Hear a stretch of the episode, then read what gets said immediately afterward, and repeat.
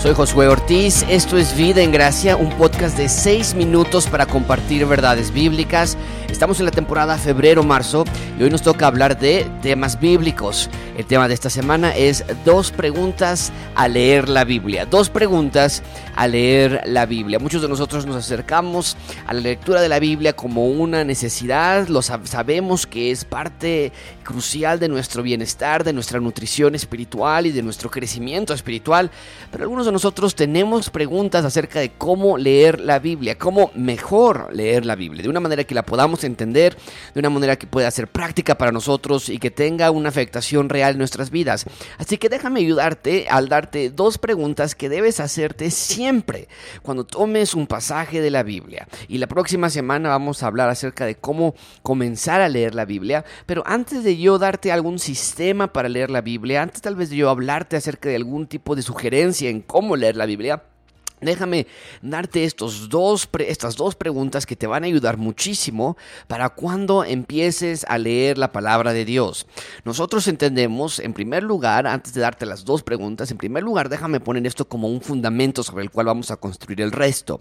Nosotros entendemos que la palabra de Dios es la revelación de quién es Dios. Entonces, eh, Dios se está revelando a nosotros, Él no se ha mantenido en secreto, Él no se ha mantenido eh, tratando de, de, no revelarse, no nos ha dejado con acertijos para saber quién es Él y hay un ente allá arriba, no sabemos quién es Él y muchas religiones nos llevan al mismo Dios y nadie puede conocer realmente a Dios. No, no existe nada de eso. La Biblia es la revelación de quién es Dios. Dios quiere revelarse, déjame ponerlo así, Dios quiere que el ser humano le conozca. Y en segundo lugar, la palabra de Dios no nada más es la revelación de quién es Dios, la palabra de Dios también es la revelación de su plan de salvación, de su plan de redención para la humanidad en Cristo.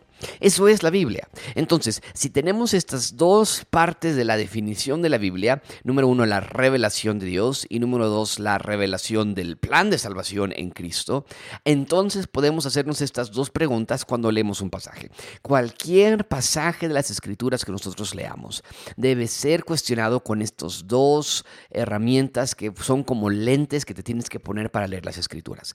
La primera pregunta que te debes hacer es, ¿Qué me dice este pasaje acerca de Dios? ¿Qué me dice este pasaje acerca de la naturaleza, de la personalidad, de la mente, de la persona de Dios? ¿Cómo describe este pasaje a Dios? ¿Cómo describe este pasaje la santidad de Dios? ¿Cómo describe este pasaje la gloria de Dios? ¿Qué está diciéndome este texto acerca de quién es Dios? Y esto aplica para el Antiguo Testamento, también aplica para el Nuevo Testamento por igual. Es algo muy importante que nosotros debemos entender, porque cuando nosotros leemos la Biblia, muchas veces la pregunta que nos hacemos es, ¿qué es lo que yo debo hacer?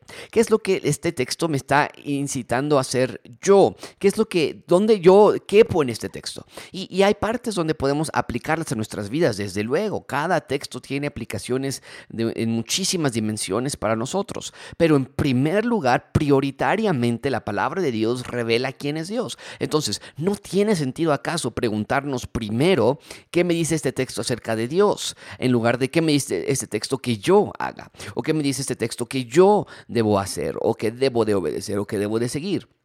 Cada mandato que Dios nos da, cada orden que Dios nos da, nace de una característica de la personalidad y los atributos de Dios. Entonces, esa debe ser una pregunta que nosotros debemos hacernos. ¿Qué me dice este texto de Dios? La siguiente pregunta que nos debemos hacer cuando leemos un texto es, ¿qué me dice este texto acerca de la salvación?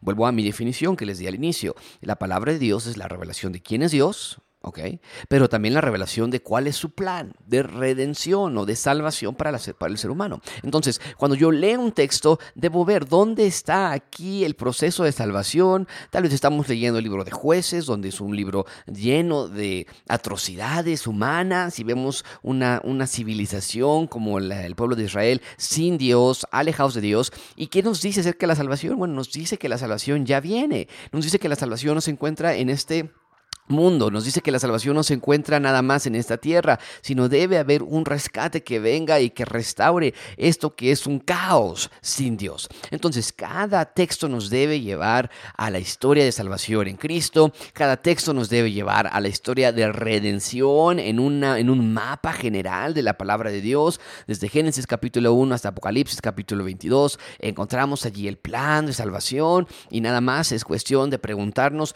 qué es lo que se está revelando de este plan. Así que recuerda, cuando leas la Biblia, hazte estas dos preguntas. ¿Qué me dice la palabra de Dios acerca de Dios? ¿Y qué me dice la palabra de Dios acerca de la salvación? Gracias.